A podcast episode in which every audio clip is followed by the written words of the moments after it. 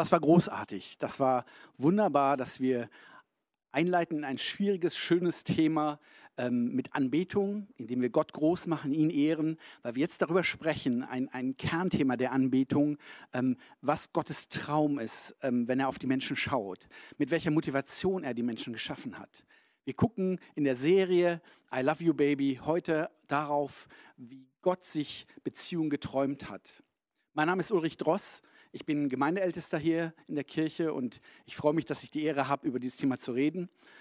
Wir haben, meine Frau und ich, wir haben in den letzten Jahren sehr, sehr viel in Seelsorgegesprächen auch darüber gelernt, wie, wie diese Herausforderung von ähm, Partnerschaft und Beziehung immer wieder auch ähm, ähm, das Leben schwer machen kann und schwierig machen kann, aber auch was für eine wunderbare Möglichkeit da drin steckt. Ich möchte heute nicht das Thema angucken von der Seite, wie ich mich darin fühle oder wie es mir geht oder was ich von meiner Umgebung aufgenommen habe, wenn es um Liebe, Partnerschaft, Sex geht, sondern ich möchte heute darauf gucken, was der Schöpfer sich dabei gedacht hat, der, der sich die ganze Geschichte ausgedacht hat, als er entschieden hat, dass es diese Erde gibt und dass es Menschen auf dieser Erde gibt und dass er diese Menschen aus seiner Liebe heraus geschaffen hat. Wir gucken dazu einmal in 1. Mose 1, die Verse 26 bis 28. Dann sagte Gott, jetzt wollen wir den Menschen machen, unser Ebenbild, das uns ähnlich ist. Er soll über die ganze Erde verfügen, über die Tiere im Meer, am Himmel und auf der Erde. So schuf Gott den Menschen als sein Abbild, ja als Ebenbild Gottes und er schuf sie als Mann und als Frau. Er segnete sie und sprach, vermehrt euch, bevölkert die Erde und nehmt sie in Besitz. In dieser Textstelle wird schon von Anfang an deutlich, dass Gott schon aus Beziehung heraus handelt. Er sagt, lasst uns Menschen machen. Er ist im Gespräch mit himmlischen Wesen, mit dem Heiligen Geist, mit Jesus. Ähm, er, er, er ähm, nähert sich dem Thema der Schöpfung des Menschen darüber, dass er selber in Beziehung steht. Und er möchte ein Gegenüber schaffen, ein Abbild, jemanden, der ihm gleich ist. Und der, der ihm gleich ist oder der, der in ihm antworten kann, in seiner Liebe, das ist ein Mensch. Und dieser Mensch ist Mann und Frau. Das ist das, was, was er gesetzt hat von Anfang an. Das ist das, was er geschaffen hat. Das ist nicht das, was wir uns ausgedacht haben und, und auch nicht das, was wir uns erwünscht haben, dass es irgendwie nett wäre, wenn es doch Vater, Mutter, Mann und Frau geben würde, sondern es ist das, was der Schöpfer sich ausgedacht hat. Das ist sein Urmodell, sein Prototyp. Und deswegen ist auch diese erste Beziehung zwischen Mann und Frau der Prototyp menschlicher Beziehung. An der Stelle gehen wir los und ähm, gucken nochmal in 1. Mose 2, die Verse 23 bis 25. Da rief dieser, das ist Adam, Endlich gibt es jemanden wie mich. Sie wurde aus einem Teil von mir gemacht. Wir gehören zusammen.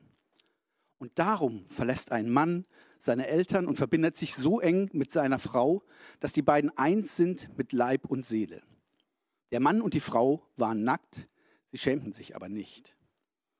Wir gucken hier auf diese erste Idealbeziehung, der Prototyp, den Gott geschaffen hat. Wir wissen, dass die beiden auch gescheitert sind aneinander und dass sie den Sündenfall ähm, erlebt haben, dass sie selber entschieden haben, was für sich gut ist. Aber diese erste Idee Gottes, wie er den Menschen geschaffen hat, war das, dass er Mann und Frau gesetzt hat. Und er hat diese beiden in einen Bund gesetzt. Es ist in der Ehe super spannend, in der Beziehung super spannend, dass ich den Partner will. Und ich finde das ganz toll, dass ich darin auch Bestätigung finde für meine Gefühle und dass ich Ergänzung finde. Und das ist ja auch die Idee. Deswegen hat er ja Mann und Frau geschaffen. Aber in dieser Ergänzung darf ich nicht vergessen, dass diese Beziehung von Gott gesetzt ist. Dass er den Prototyp geschaffen hat, aber dass er ihn auch schützen will. Er setzt den Rahmen. Und deswegen gibt es ganz, ganz vieles, was wirklich den Prototyp einer Beziehung ähm, möglich macht, auch nur in dem Rahmen, den Gott gesetzt hat. Wir nennen diesen Rahmen Ehe.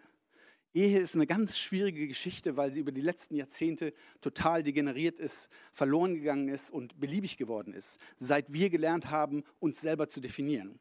Das war genau der Kern in der, in der, in, im Sündenfall, dass die Menschen angefangen haben, selber zu definieren, was gut und was richtig ist. Und an der Stelle haben wir das verloren, wo der Schöpfer des Lebens, wo der Originator, derjenige, der das, sich das Leben ausgedacht hat, etwas gesetzt hat und gesagt hat, das ist gut So ist die Ehe auch der Prototyp für Beziehungen zwischen Gott und Menschen. Nicht nur zwischen zwei Menschen, sondern auch zwischen Gott und Menschen. Und deswegen ist die Ehe auch das Beispiel oder die Keimzelle für Familie. Wieder ein Rahmen, den Gott gesetzt hat. Wir brauchen nicht Familie machen, wir können auch nicht Ehe machen, sondern es ist ein Rahmen, den Gott setzt und wir können ihn nur füllen. Und wenn wir da weitergehen und dann noch weiter gucken und die Familie noch erweitern, landen wir bei Kirche. Ich nenne dieses immer diese natürlichen Berufungen. Ehe, Familie, Gemeinde oder Kirche. Das sind die Rahmen, die Gott setzt und wir können sie mit Leben füllen. Und mitten in diesen Rahmen, den er setzt, in diesen Schutzrahmen, den er setzt, wo wir Segen erleben können, da geht er tief. Und da geht er richtig tief. Und da sagt er, das Beste, was ein Mensch auf dieser Erde leben kann, ist das, dass er sich so eng mit, miteinander verbindet, dass dabei Lobpreis entsteht. Damit das, was der Mensch erleben kann, ein Lobpreis Gottes ist. Und ähm, wir nennen das Sex. Das ist der Punkt, wo Mann und Frau sich so intim treffen und so tief treffen, dass ähm, alle Grenzen aufgehoben werden. Raum und Zeit aufgehoben wird. Und deswegen gehört das auch in diesen Schutzraum, den Gott geschaffen hat. Das ist der Punkt, wo wir am verletzlichsten sind als Menschen, aber auch wo wir das meiste erleben können wo wir gefühlsmäßig eine Explosion erleben können, die wir sonst im Alltag meistens nicht so wahrnehmen. Ich lese einen kleinen Text von einer Frau, die ich sehr, sehr spannend finde. Das ist Havila Cunnington aus ähm, der Bethel-Kirche in Kalifornien, in Redding. Und die haben eine tolle Plattform, die ihr euch mal angucken sollt, geschaffen. Das ist Moral Revolution. Ähm, guckt euch die mal an bei Instagram oder auch im, im Internet. Da findet ihr unglaublich viel Material zu dem ganzen Thema Beziehung, Sex, alles, was damit zu tun hat. Sie schreibt, Sex ist eine der mächtigsten Waffen für das Reich Gottes.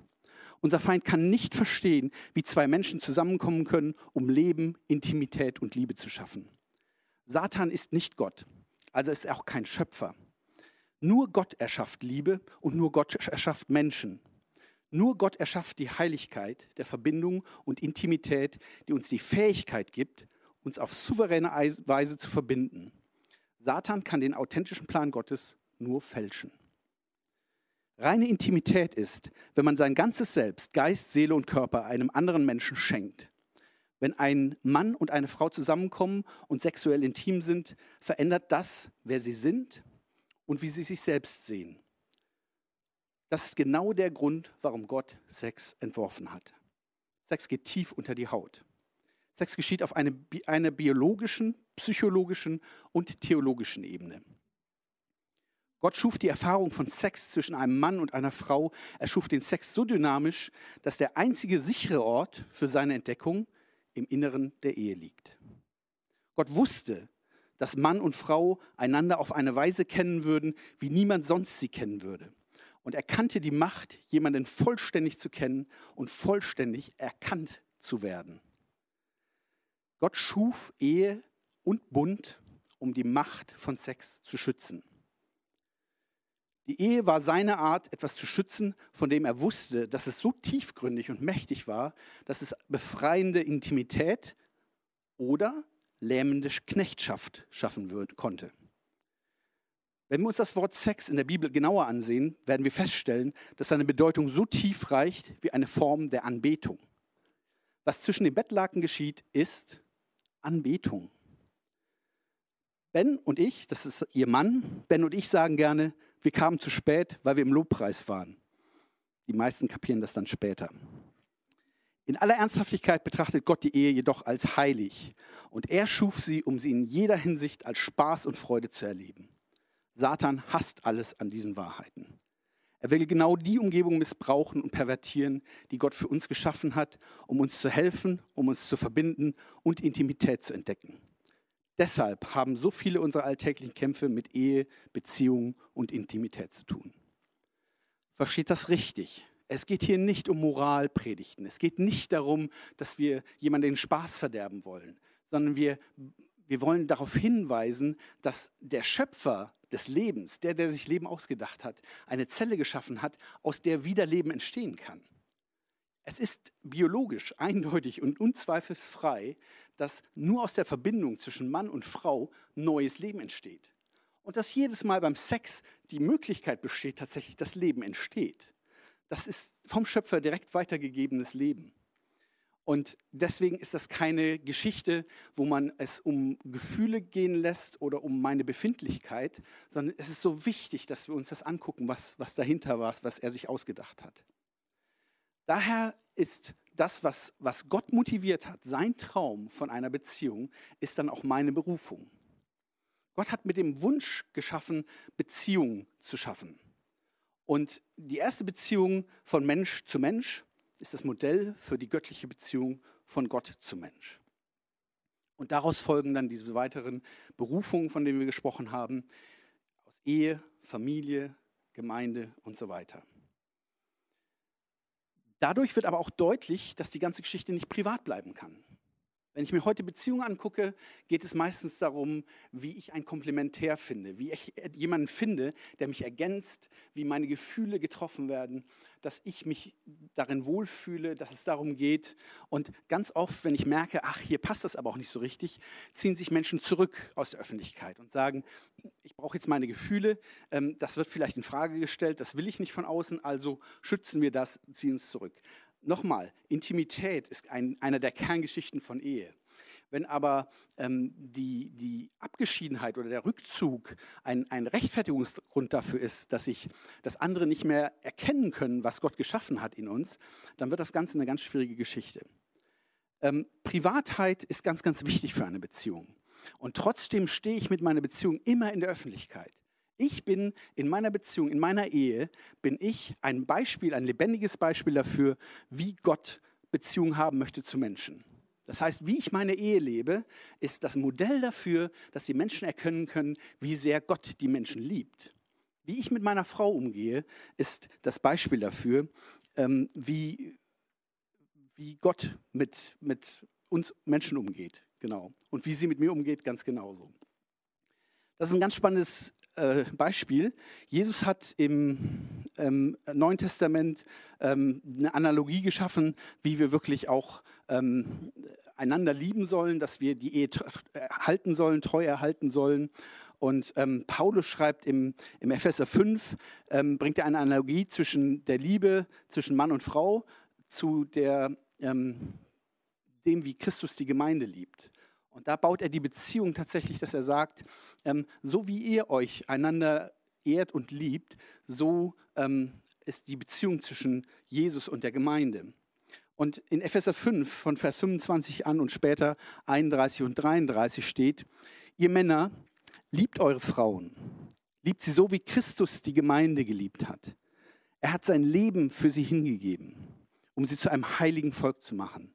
Durch sein Wort hat er den Schmutz ihrer Verfehlung wie in einem reinigen Bad von ihr abgewaschen. Denn er möchte sie zu einer Braut von makelloser Schönheit machen, die heilig und untadelig und ohne Flecken und Runzeln oder irgendeine andere Unvollkommenheit vor ihn treten kann. Er beschreibt die Beziehung zwischen Mann und Frau. Er beschreibt die, diese, diese ähm, Reinheit einer Braut vor der Hochzeit, beschreibt er, wie, wie, wie Jesus die Gemeinde anguckt oder wie Jesus die Gemeinde sehen will. Und, und er überträgt das und sagt, ihr Männer, genauso sollt ihr eure Frauen noch angucken. Und umgekehrt schreibt er dann in Epheser 5, Vers 31 und 33, deshalb, so heißt es in der Schrift, wird ein Mann Vater und Mutter verlassen und sich mit seiner Frau verbinden und die zwei werden ein Leib sein. Hinter diesen Worten verbirgt sich ein tiefes Geheimnis. Ich bin überzeugt, dass hier von Christus und der Gemeinde die Rede ist. Doch die Aussage betrifft auch jeden von euch ganz persönlich. Jeder soll seine Frau so lieben, wie er sich selbst liebt. Und die Frau soll ihren Mann mit Ehrerbietung begegnen. Er adressiert hier ganz klar die Knackpunkte oft in einer Beziehung. Äh, die, das sind ganz klare Beziehungsknackpunkte auch, dass ein Mann von seiner Frau gestützt wird und dass sie ihm, unter ihm steht und ihm wirklich ähm, den Rücken stärkt. Unterordnung an der Stelle heißt nicht, sich klein machen und duckmäuserig sein. Unterordnung heißt da, dass die Frau neben dem Mann steht, ihn klar sehen kann, aber ihn nicht bloßstellen muss oder ihn tragen kann an den Stellen, wo Männer oft mal hilflos sind. Und leider sind wir das. Das ist, mag kein Mann hören, aber Hilflosigkeit ist so die größte Schwierigkeit, die wir als Männer so erleben können. Gleichzeitig stellte mir aber die Herausforderung, man liest immer diese Unterordnungsteil von der Frau unter dem Mann, was sofort für große Aufregung sorgt. Und man überliest dabei, dass Christus die Männer herausfordert, seine Frau, die Frauen so zu lieben, wie er die Gemeinde liebt. Das heißt, er nimmt die Analogie, wie, wie Christus sein Leib liebt, so soll der Mann seine Frau lieben. Und das ist eine riesen Herausforderung, der sich jeder Mann stellen muss. Und in diesem Kontext kann es auch passieren, dass sich die Frau unterordnet, weil sie geliebt und wertgeschätzt wird und niemals herabwertend von oben herab angeschaut wird. Eine riesenspannende Herausforderung, funktioniert nur so zusammen, aber das ist eine Berufung, die er geschrieben hat und da stehst du in der Öffentlichkeit mit. Da, da, gucken die Leute drauf. Wie gehst du miteinander um? Und wie können wir das übertragen in das Leben um uns herum, in Kirche, in Öffentlichkeit, in Gesellschaft? Jetzt müssen wir noch einmal auf diesen Punkt kommen, dass wir das ja alles gar nicht auf die Reihe kriegen. Das ist ein riesen, riesen Anspruch. Gott hat uns diesen Rahmen geschaffen. Und wenn Gott etwas schafft, dann schafft er etwas, was machbar ist, was lebbar ist. Aber gleichzeitig stehen wir ja in dieser Spannung, dass wir permanent an diesem Anspruch versagen. Und wir haben uns daran angewöhnt, dass wenn wir versagen an diesem Anspruch, dass wir uns rechtfertigen dafür. Dass wir sagen, kann man halt nicht leben. Ehe ist halt für begrenzte Zeit. Ähm, solange man das wahr machen kann, ist das eine tolle Sache. Auf Dauer wird das zu langweilig, zu schwierig und ähm, lässt sich auch nicht im Alltag so leben. Es ist so wichtig, dass wir als Geschwister untereinander einen offenen Umgang haben mit Versagen. Wir müssen lernen, authentisch zu werden. Die Kirche hat ganz oft darin versagt, dass sie Vorschriften gemacht hat, Moralvorschriften, wie ein gutes Leben auszusehen hat. Und ich komme aus einer Generation von Gemeindekindern. Und ich, ich bitte stellvertretend für ganz, ganz viele andere ähm, in, in der Kirche um Vergebung an der Stelle, wo wir uns nur an irgendwelchen Regeln und Moralen festgehalten haben. Und dass die jetzige Generation, die da reinwächst, oft nichts anderes hat als dieses kein Sex vor der Ehe. Aber warum, weiß ich auch nicht. Dabei ist es doch so eindeutig, es ist so ganz klar und eindeutig in der Bibel beschrieben, dass dieses Konzept von Liebe in diesen Schutz reingehört mein Umgang, wie ich miteinander umgehe als Partnerschaft, das ist, ähm, das ist keine Privatsache. Und es muss für jeden klar sein, dass ich hier nicht nur äh, von, von Ehepaaren rede. Es geht nicht nur von Leuten, die schon in einer Ehe sind.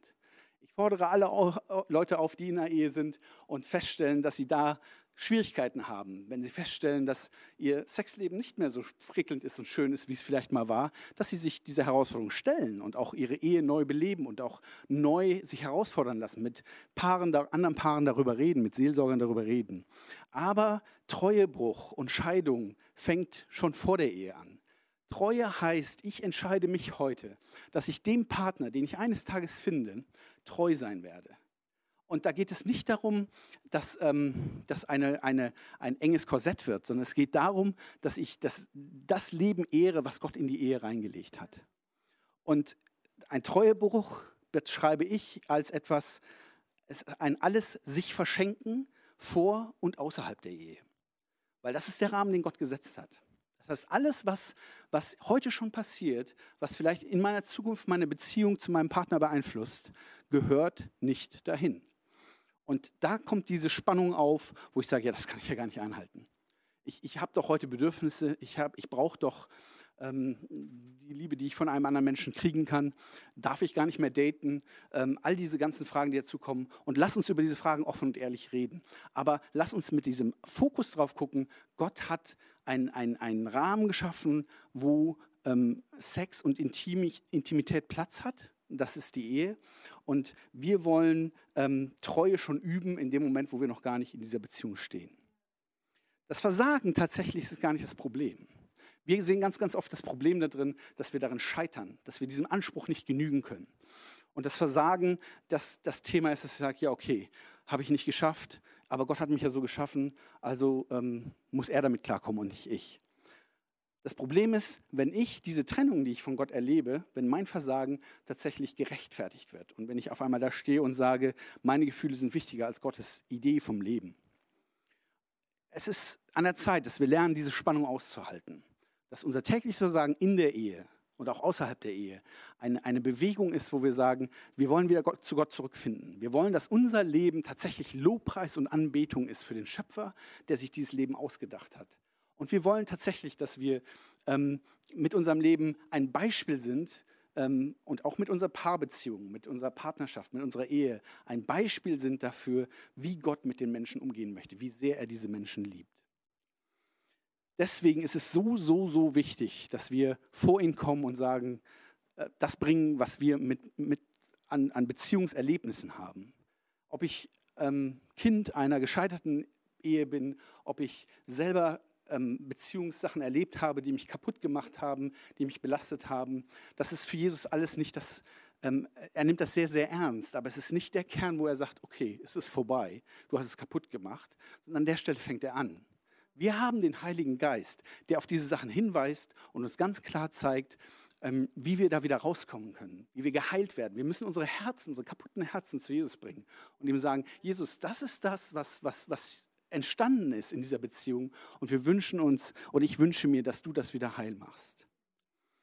Was will ich damit sagen, steht in Galater 5. Lasst den Geist Gottes euer Verhalten bestimmen. Dann werdet ihr nicht mehr den Begierden eurer eigenen Natur nachgeben. Denn die menschliche Natur richtet sich mit ihrem Begehren gegen den Geist Gottes. Und der Geist Gottes richtet sich mit seinem Begehren gegen die menschliche Natur. Die beiden liegen im Streit miteinander und jede Seite will verhindern, dass ihr das tut, wozu die andere Seite euch drängt. Wenn ihr euch jedoch von Gottes Geist führen lasst, steht ihr nicht mehr unter der Herrschaft des Gesetzes. Da wir also durch Gottes Geist ein neues Leben haben, wollen wir uns jetzt auch auf Schritt und Tritt von diesem Geist bestimmen lassen. Und damit möchte ich schließen, aber auch einen Doppelpunkt setzen. Du bist vielleicht an dem Punkt, wo du sagst, ich sehe das, was, was, was Idee Gottes ist, was sein Herz ist, was sein Anspruch ist, was seine Liebe ist zu mir. Ich sehe, wo ich gescheitert bin oder wir gescheitert sind als Paar. Ich sehe, wo, wo Kaputtheit in meinem Leben ist. Halt diese Spannung aus und geh damit vor Gott.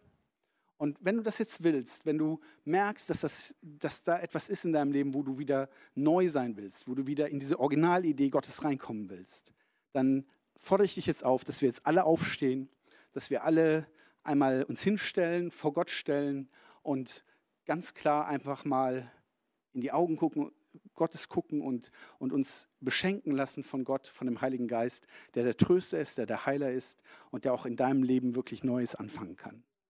Darf ich für dich beten? Heiliger Geist, ich danke dir dafür, dass du jeden Einzelnen kennst, dass du die Geschichte jeden Einzelnen kennst, weil du das Leben geschaffen hast. Und ich segne jetzt jeden Einzelnen, der kommt mit seinen Bruchstücken aus Beziehungen, aus, aus kaputten Erfahrungen, aus Scheitern in Beziehungen, in Partnerschaften, an Themen, wo, wo man Sex erlebt hat, wo man das gar nicht wollte, wo man Sachen erlebt hat, die nicht gut sind, wo man gescheiterte Ehen erlebt hat oder selber Teil davon ist. Und ich spreche deine Heilung in diese gebrochenen Situationen rein. Jesus, du siehst jedes gebrochene Herz, was vor dir steht. Und, und Heiliger Geist, ich bitte dich, dass du jetzt kommst und dass du jedes einzelne Herz an der Stelle heilst und dass du ja, Mut schenkst und Hoffnung. Ich spreche Mut und Hoffnung dahin, wo, wo Hilflosigkeit und Kaputtheit war. Vielleicht bist du auch da und sagst, Mensch, ähm, diesen Gott, den habe ich noch gar nicht so erlebt. Diese ganzen Ansprüche, die da entstehen, sind riesig groß für mich. Aber es ist spannend. Ich möchte diesen Gott, diesem Gott, der das Leben geboren hat, der das Leben erfunden hat, dem möchte ich auf die Spur kommen. Ich möchte diesen Jesus Christus kennenlernen, der mir diesen Gott nahegebracht hat. Dann bitte ich dich einfach, dass du ähm, deine Hand aufs Herz legst. Kannst du still machen, muss auch nicht jeder sehen, aber dass du für dich diese Worte einfach mal nachsprichst, das Gebet nachsprichst, was ich jetzt für dich sprechen werde. Vater im Himmel, ich komme jetzt vor dich als ein gescheiterter und gebrochener Mensch. Ich weiß, dass ich deine Idee vom Leben ruiniert habe, weil ich selber wusste, was besser funktioniert. Und ich habe verstanden, dass mein Leben in deinen Händen besser aufgehoben ist. Und an diesem Tag entscheide ich mich dazu, mein Leben in deine Hände zu geben. Jesus Christus, ich akzeptiere, dass du der Herr über mein Leben bist aber ich möchte dich als, als Bruder in den Arm nehmen können. Und ich heiße dich willkommen als meinen Herrn in meinem Leben. Heiliger Geist, ich danke dir dafür, dass ich Gottes Kind sein darf, dass du mich tröstest, dass du mich heilst und dass du mich zum Teil dieser Familie machst. In Jesu Namen bete ich. Amen. Wenn du das mitgebetet hast, dann kontaktiere uns doch über die Kontaktkarte, die jetzt gleich eingeblendet wird. Und ja, geh einfach mit uns diesen Weg, dieses Leben zu entdecken. Ich finde das wunderbar, dass wir zusammen unterwegs sein können. Seid gesegnet. Und ich werde mich jetzt noch gleich auf der Couch treffen mit einem wunderbaren Ehepaar. Ähm, bleibt dran und, und hört noch zu. Es sind Klaus und Bettina Böning, die seit über 40 Jahren jetzt schon verheiratet sind oder vielleicht auch noch nicht, ich weiß es nicht. Aber wir werden das gleich rausfinden, wir werden sie interviewen. Und ich ähm, äh, habe die Ehre, wirklich mit ihnen über, über ihre Ehe zu sprechen, aber auch ihre Erfahrungen, die sie gemacht haben, auch in Seelsorge. Und in Jesu Namen ähm, beende ich diesen Gottesdienst einfach, indem ich euch segne mit seiner Gegenwart, seiner Nähe. Es war wunderbar, mit euch sprechen zu dürfen. Du bist, wer du bist,